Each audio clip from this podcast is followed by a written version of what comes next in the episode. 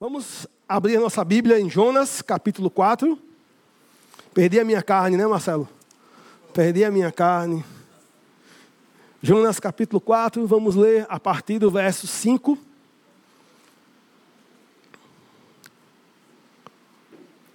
E eu vou pedir que você mantenha sua Bíblia aberta no livro do profeta Jonas, porque hoje faremos um sobrevoo sobre esse livro. Jonas, capítulo 4, versículo 5 em diante. Jonas saiu e sentou-se num lugar a leste da cidade. Ali construiu para si um abrigo. Sentou-se à sua sombra e esperou para ver o que aconteceria com a cidade. Então o Senhor Deus fez crescer uma planta sobre Jonas para dar sombra à sua cabeça e livrá-lo do calor, o que deu grande alegria a Jonas. Mas na madrugada do dia seguinte, Deus mandou uma lagarta atacar a planta e ela secou-se. Ao nascer do sol, Deus Deus trouxe um vento oriental muito quente. E o sol bateu na cabeça de Jonas, ao ponto de ele quase desmaiar. Com isso, ele desejou morrer e disse: Para mim seria melhor morrer do que viver. Mas Deus disse a Jonas: Você tem alguma razão para estar tão furioso por causa da planta? Respondeu ele: Sim, tenho, e estou furioso ao ponto de querer morrer. Mas o Senhor lhe disse: Você tem pena dessa planta, embora não a tenha podado nem a tenha feito o crescer. Ela, ela nasceu numa noite e numa noite morreu. Contudo, Nínive tem mais de 120 mil pessoas que não sabem nem distinguir a mão direita da esquerda, além de muitos rebanhos. Não deveria eu ter pena dessa grande cidade? Talvez a sua Bíblia traga a tradução dizendo: Não deveria eu ter compaixão dessa grande cidade? O pastor Marcelo orou por mim, a fim de que o Senhor me dê a palavra a ser ministrada, mas eu queria encorajar você a orar pelo seu próprio coração. Nós somos tão dependentes de Deus que nós não podemos sequer quebrantar o nosso próprio coração. Nós precisamos que o Senhor faça isso. Mas uma coisa nós podemos fazer: uma oração sincera. Estamos aqui felizes, alegres, sorridentes, mas só Deus sabe como está o meu e o seu coração. Então feche seus olhos, faça uma oração silenciosa. Apresente o seu coração ao Senhor. Peça para o Senhor falar com você. O Senhor sabe o que você precisa ouvir. O Senhor conhece o seu coração. Tu sabes como chegamos aqui, Senhor. Necessitados. Pedimos que o Teu Espírito Santo fale conosco. Oramos em nome de Jesus. Amém. Eu peço permissão à igreja para voltar aos versículos que eu li, só ao final da mensagem. Eu peço que você vá comigo para Jonas capítulo 1, versículo 1. Eu chamo essa mensagem de missão a partir do coração da igreja. Porque, como missionário, muitas vezes, irmãos, eu desço do púlpito após uma pregação, pessoas me procuram, me dizem: missionário, essa igreja precisava ouvir essa mensagem. Missionário, essa igreja precisa acordar missionário, essa igreja precisa despertar. E às vezes nós dizemos isso e nós não percebemos que o problema da igreja é o problema do meu e do seu coração. A igreja não é o nosso prédio ou os nossos equipamentos, a igreja é o povo de Deus reunido, a igreja somos eu e você. O problema da igreja é o meu problema, é o seu problema. Portanto, se a igreja precisa acordar, somos eu e você que precisa acordar. Se a igreja precisa despertar, quem precisa despertar somos eu e você. Olha ao seu lado aí. Todos nós somos igreja. Talvez olhando para a trajetória do profeta Jonas e para a maneira como Deus trabalhou no seu coração, Deus também possa trabalhar no meu e no seu coração, de modo a produzir o quebrantamento a fim de que nós possamos nos envolver ainda mais intensamente em seus propósitos para nossas vidas. Uma grande verdade é que Deus deve trabalhar em nós para trabalhar através de nós. O livro de Jonas não é sobre Jonas. O livro de Jonas é sobre um grande Deus que se achega a nós, ciente das nossas debilidades, ciente das nossas vulnerabilidades, amorosamente nos pastoreia, amorosamente nos restaura e amorosamente nos engaja na sua missão. Veja comigo o versículo 1 do capítulo 1. A palavra do Senhor veio a Jonas, filho de Amitai. Jonas é o filho do profeta Amitai, que foi profeta durante o período em que um homem muito mau, chamado Jeroboão II, reinou sobre Israel. Ele reinou 14 anos, e ao longo desses 14 anos, a Síria, uma nação muito cruel, pagã, tentou invadir Israel 14 vezes. A Síria era muito próxima de Israel. Somente estar ali tão perto, certamente já representava um clima de tensão constante. Em março desse ano eu estava no Oriente Médio e eu ouvi de um líder daquela região dizendo: a igreja no Oriente Médio não tem a opção de não amar o inimigo, porque ela vive lado a lado com ele. Essa é a realidade de Israel. Do lado do inimigo, muito próximo. E além disso, houve 14 momentos de cerco do exército assírio, apenas aguardando uma ordem para invadir Israel. Ordem essa que não veio.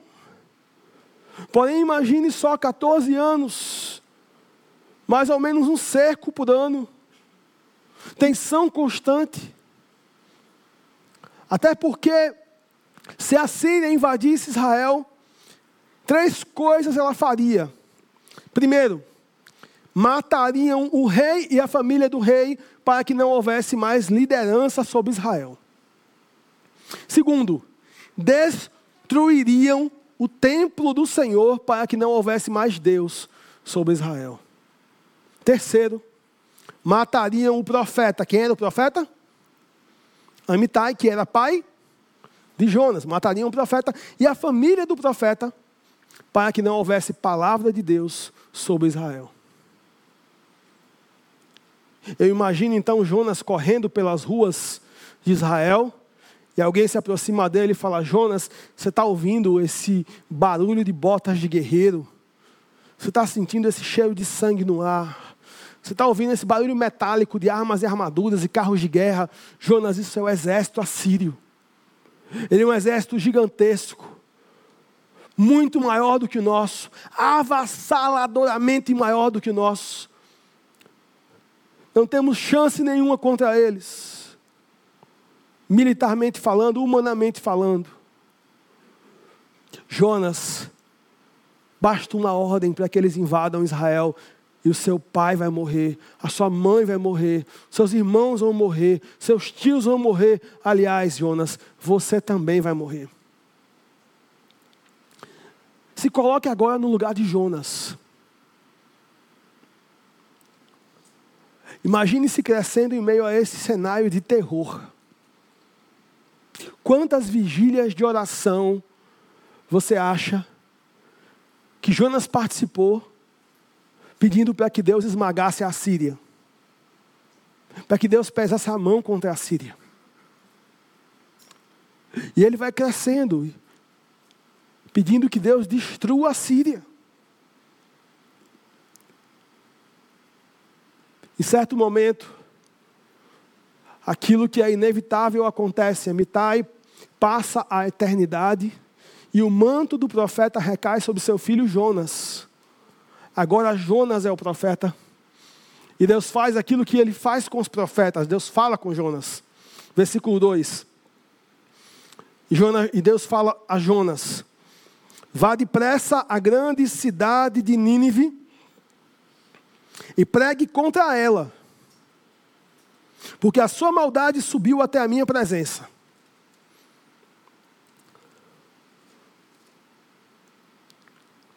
Se você ler o capítulo 4, no comecinho do capítulo 4, o Jonas fala que ele sabia que se fosse até Nínive pregasse ali, ele sabia que Deus era misericordioso para que as pessoas se arrependessem e Deus as perdoasse e as salvasse.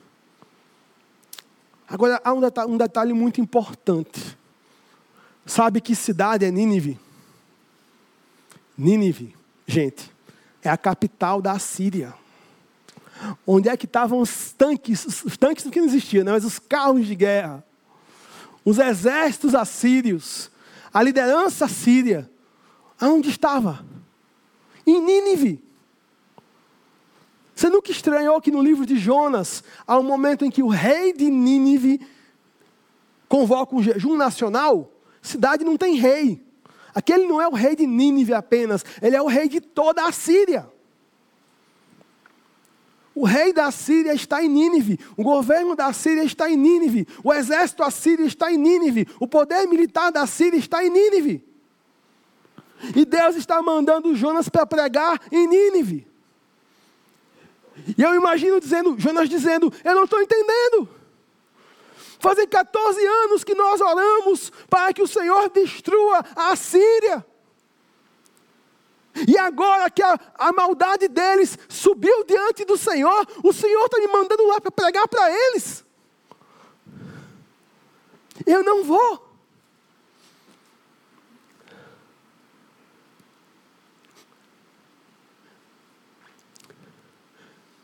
Eu não acredito, eu não entendo. Eu não vou para Nínive, eu não prego para eles, eles não se arrependem e assim eles são destruídos. E com isso, Senhor, olha como eu sou piedoso, eu estou salvando o rei e a família do rei. Eu estou salvando o templo do Senhor. E eu estou salvando a minha, minha família. Que justificativas boas. Primeira verdade que eu aprendo aqui é que Jonas tinha excelentes razões para não obedecer à voz de Deus. Jonas tinha excelentes razões para não ir a Nínive. Ele estaria salvando o rei e a família do rei, estaria salvando o templo do Senhor e estaria salvando sua própria família e a sua própria vida.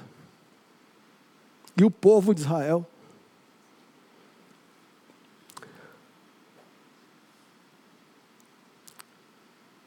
Que eu quero que você entenda é que o meu e o seu coração carnais, assim como o de Jonas, sempre serão especialistas em forjar excelentes desculpas para não ouvir a voz de Deus. Eu e você sempre seremos capazes de dar excelentes razões para não ouvir a voz de Deus. Porque muitas das coisas que Deus nos chama a fazer não são facilmente compreensíveis. Porque abrir mão da estabilidade de um trabalho, de uma carreira, para dedicar-se ao chamado missionário? Não faz sentido. Porque abraçar o chamado pastoral em meio a um cenário tão confuso, tão desafiador como o atual, ao invés de, por exemplo, seguir uma, uma carreira no mercado de trabalho. Não faz sentido. Porque mudar-se para uma comunidade violenta e vulnerável, como eu e minha família fizemos 11 anos atrás, quando nós nos casamos, não faz sentido. Grande parte das coisas que Deus nos chama a fazer não vão fazer sentido. Mas o que eu e você precisamos entender é que não precisa fazer sentido. Deus não nos chamou para entender, Ele nos chamou para obedecer a Sua voz. Talvez daqui a algum tempo, se Deus quiser revelar, as peças vão se encaixar, você vai entender, mas você não foi chamado para entender, você foi chamado para obedecer.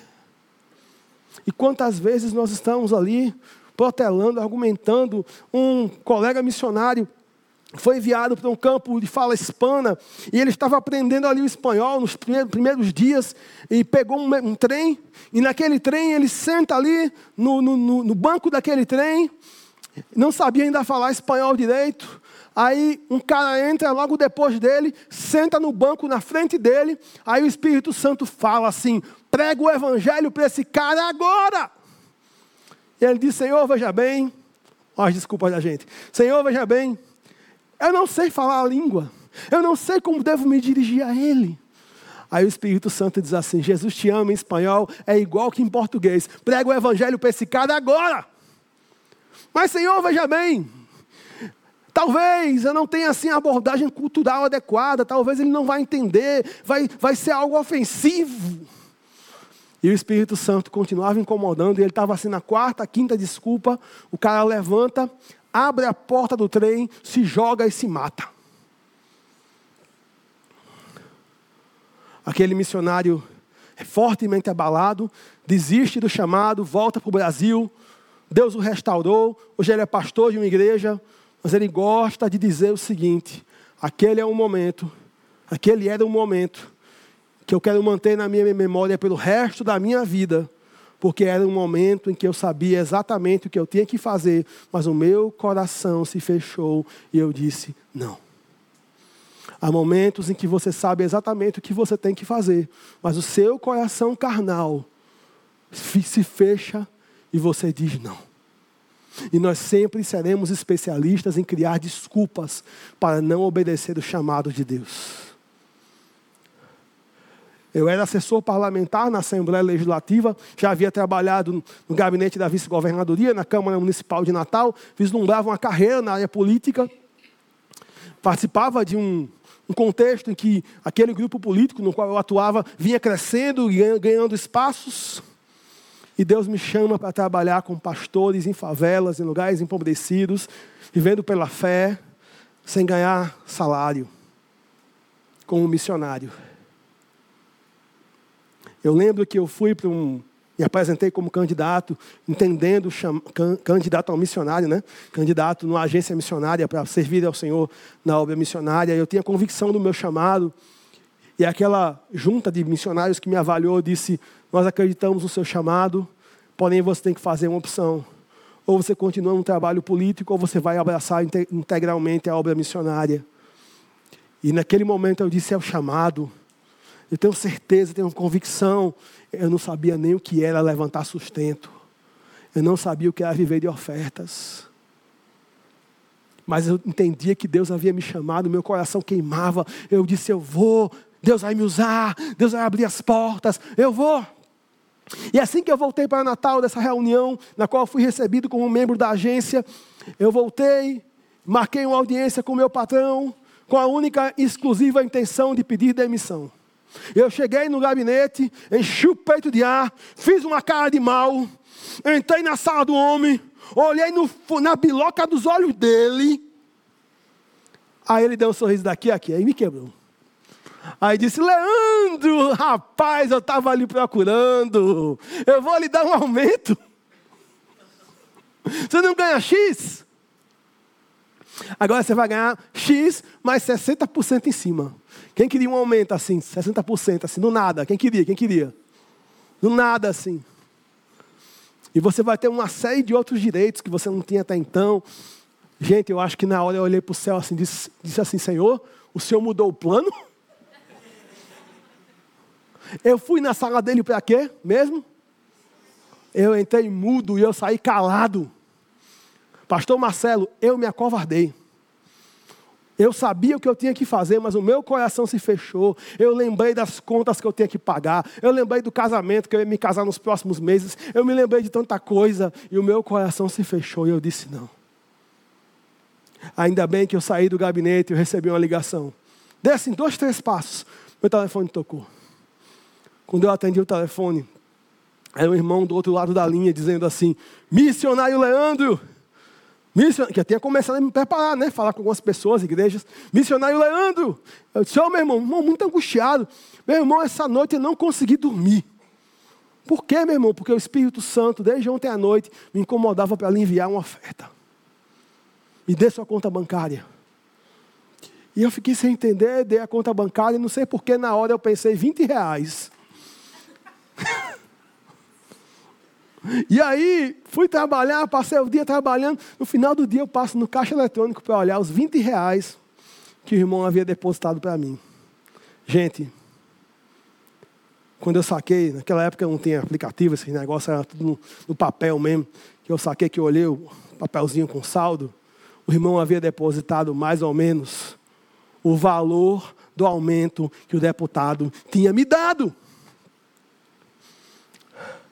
Naquele momento eu entendi uma coisa: a missão é de Deus, a igreja é de Deus, a obra é de Deus, a minha vida pertence a Deus, a nós somente cabe obedecer e caminhar em nome de Jesus. Eu ainda resisti com o Senhor um tempo. Mas três meses antes de me casar, eu entrei em tempo integral para servir ao Senhor. Fizemos aniversário de casamento sexta-feira. Mais de 11 anos sem receber salário. Vivendo integralmente pela fé. Deus tem cuidado de nós. Deus tem nos sustentado. Deus nos deu um lindo filho que vocês acabaram de conhecer. Deus tem feito coisas incríveis, porque Deus é fiel. A nós cabe obedecer, confiar e caminhar com Jesus na missão. Então eu imagino Jonas indo comprar a passagem do barco e ele chega lá no cara que vende a passagem, fala: Meu amigo, qual é o canto mais longe que o barco vai? O cara diz assim: Tarsis, na Espanha. Se tiver uma Bíblia de estudo, irmãos, olhe no final da Bíblia e você vai ver mapas bíblicos. Tem um mapa lá que mostra que Nínive é do ladinho de Israel, do ladinho, coladinho, mas Tarsis é longe, longe, longe. Engraçado, uma passagem para Tarsis devia ser os olhos da cara, mas aparece dinheiro na mão de Jonas para fazer aquilo que não é a vontade de Deus. Já pensou nisso? Jonas se coloca naquele barco em um lugar muito estranho. Ele vai, não no convés do navio, ele vai para o porão do navio. Porque esse, esse é o lugar que nós estamos quando estamos fora da vontade do Senhor. Nós nos lançamos num porão, muitas vezes num porão da alma, escuro. E ali Jonas dorme e ronca. Começa uma tempestade em alto mar. Os marinheiros estão desesperados, o barco está mexendo de um lado para o outro. Sabe onde é que Jonas está, irmãos?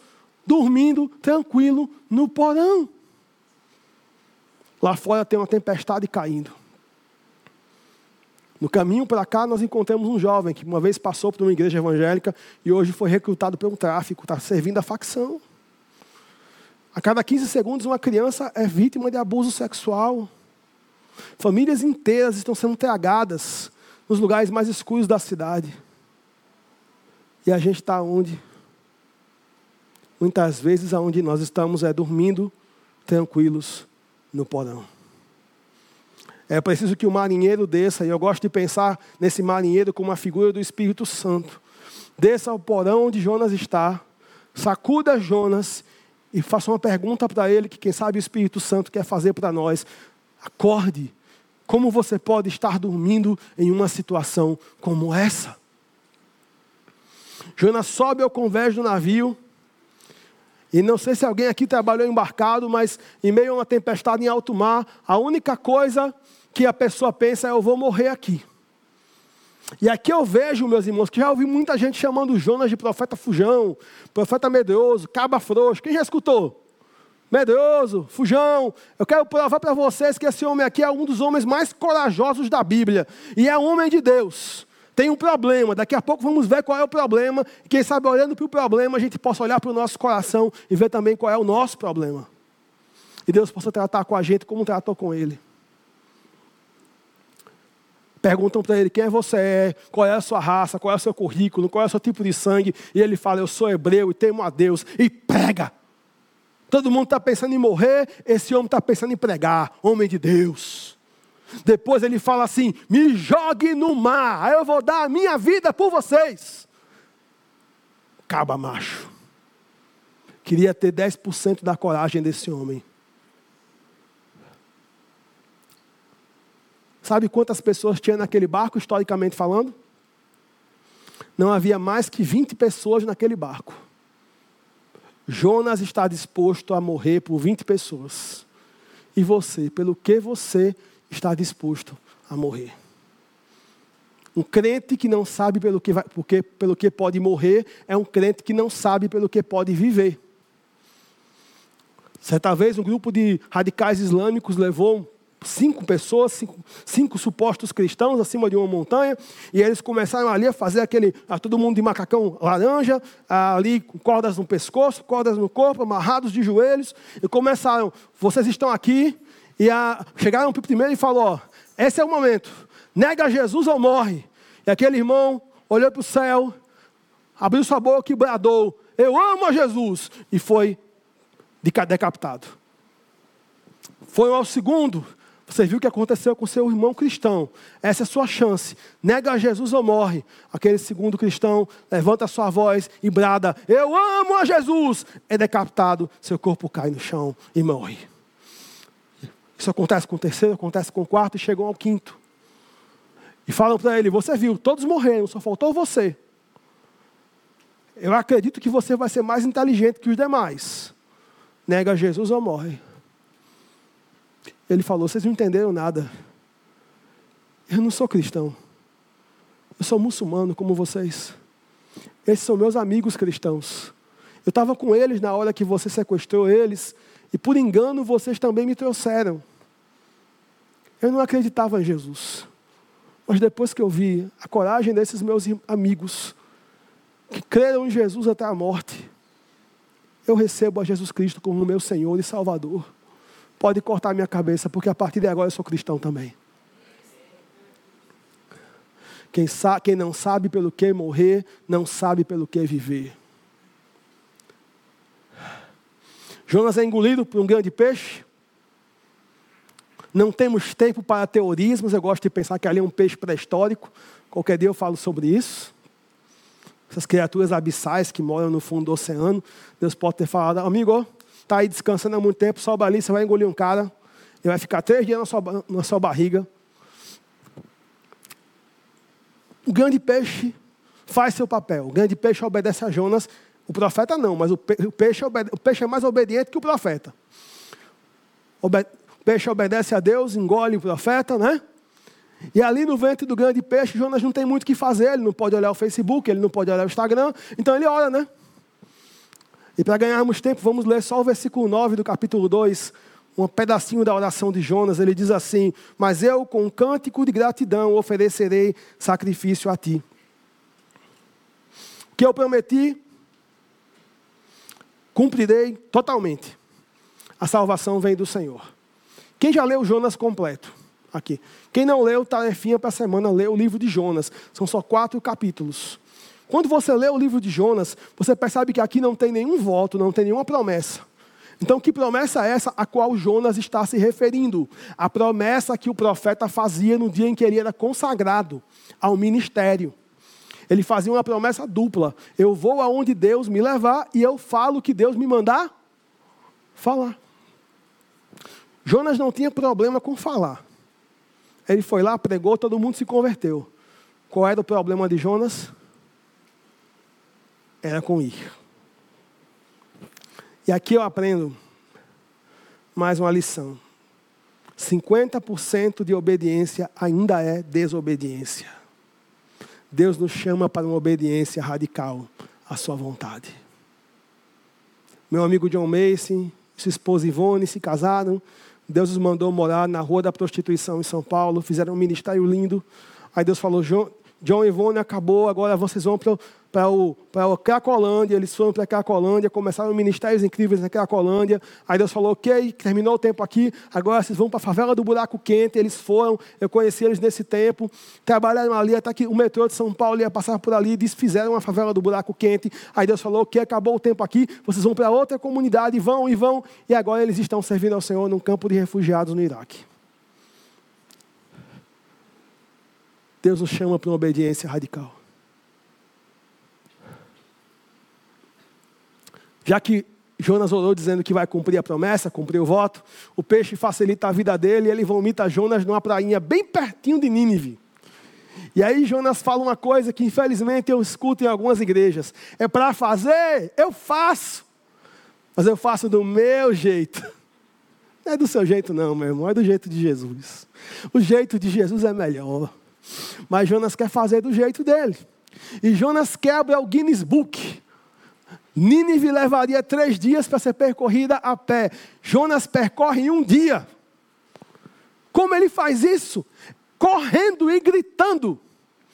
Ele não fala em Deus, ele não fala em salvação, ele não fala em esperança, ele não dá qualquer esperança para aquela cidade. A única mensagem que ele prega é: daqui a 40 dias, Nínive será destruída. Daqui a 40 dias, Nínive será destruída. Daqui a 40 dias, Nínive será destruída. E o pior, há indícios textuais que Jonas pregou em aramaico, uma língua que ninguém entendia, só para ninguém entender a mensagem. Mas algo, algo acontece ali. Alguém entendeu. Alguém entendeu. E começa a se espalhar. E começa a haver um arrependimento, um quebrantamento. A gente acha lindo que Pedro pregou ali no dia de Pentecostes e três mil pessoas se converteram. Três mil? Jonas pregou em Nínive, sem falar em Deus, sem falar em esperança, sem falar em arrependimento. 120 mil pessoas se converteram. Foi um arrependimento tão grande que adiou a destruição de Nínive historicamente em 70 anos. Foi um arrependimento tão grande que Jesus falou que não daria aquela cidade outro sinal a não ser o sinal do profeta Jonas. Sabe qual é um dos aspectos do sinal do profeta Jonas? É o fato de que Jonas estava em Nínive, pregando numa língua que o povo não entende, sem falar em Deus, sem falar em esperança, sem falar em salvação, e o povo mesmo assim entendeu a visitação de Deus por meio da vida dele e se arrependeu. E o próprio Deus estava naquela cidade e as pessoas não estavam conseguindo crer na sua mensagem. Foi um grande arrependimento, um grande quebrantamento. E aqui talvez eu chego à lição mais importante dessa mensagem. Não era Nínive que precisava de Jonas, era Jonas que precisava de Nínive. Por que, que Deus não mandou Miqueias, contemporâneo de Jonas? Faria o trabalho muito mais bem feito, pregaria de casa em casa, evangelizaria as pessoas com intensidade. Por que, que Deus mandou Jonas? Porque não era, jo, não era Nínive que precisava de Jonas, era Jonas que precisava de Nínive. Deixa eu dizer uma coisa para você: não é a missão de Deus que precisa de você, é você que precisa dela. Não é o chamado que precisa de você, é você que precisa dele para estar no centro daquilo que Deus tem para a sua vida.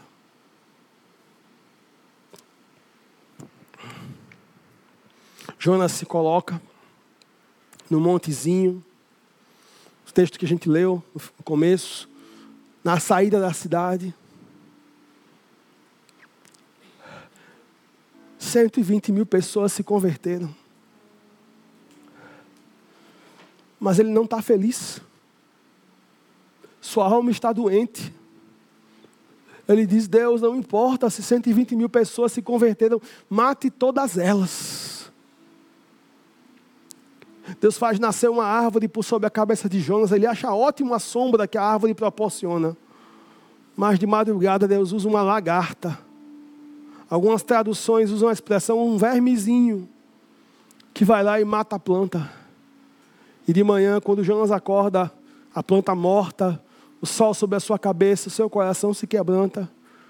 E finalmente, Deus está falando com ele desde Jonas 1, versículo 2. Só agora ele começa a falar com Deus de verdade, de todo o seu coração, rasgando o seu coração. Engraçado, Deus falou com ele lá no começo, o coração dele não se quebrou.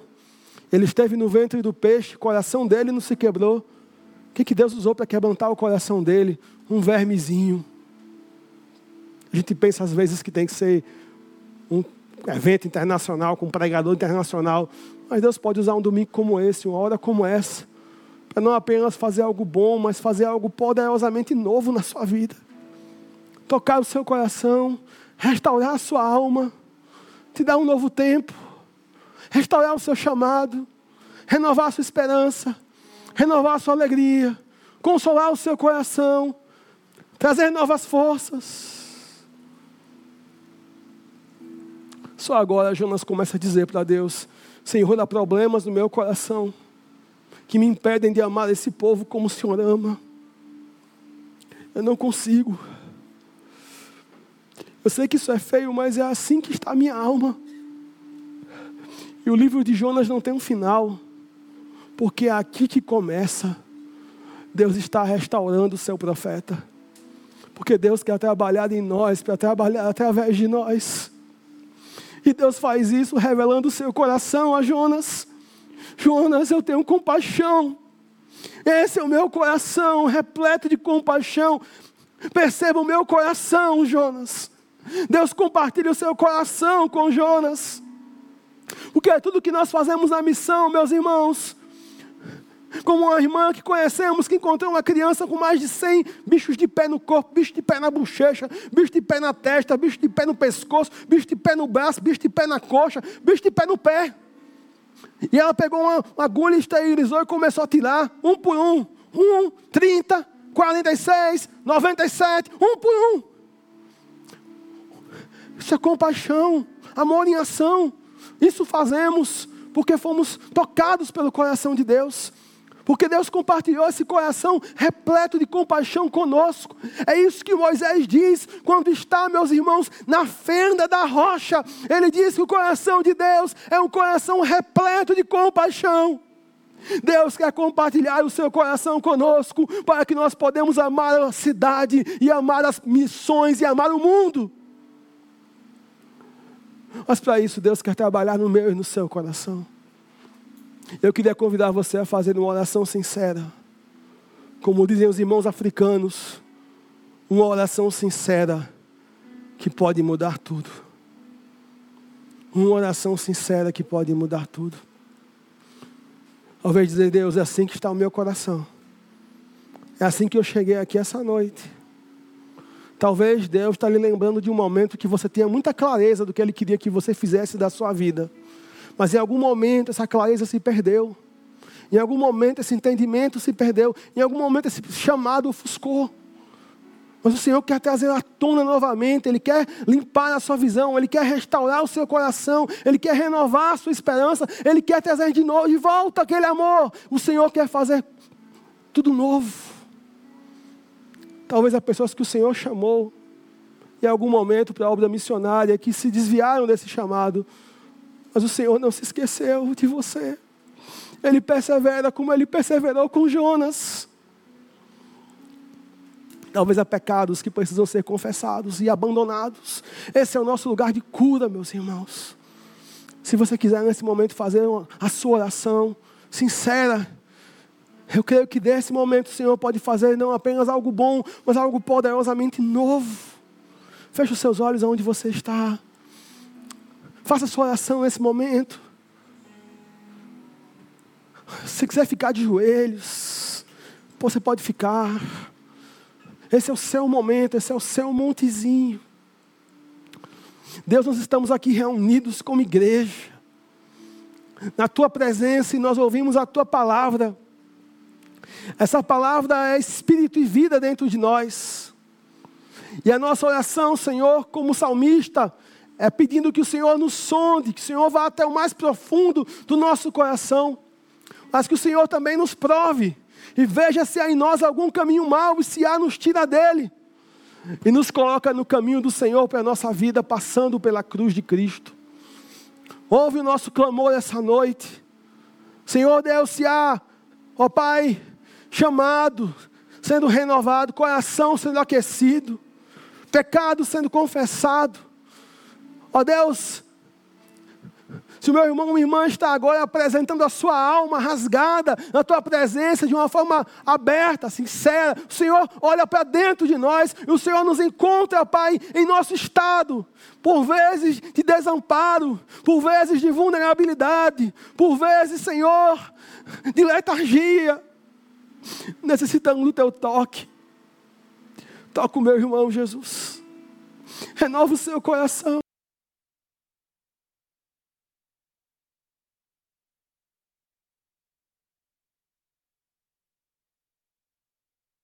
A voz do Espírito Santo que diz agora vá e não peques mais.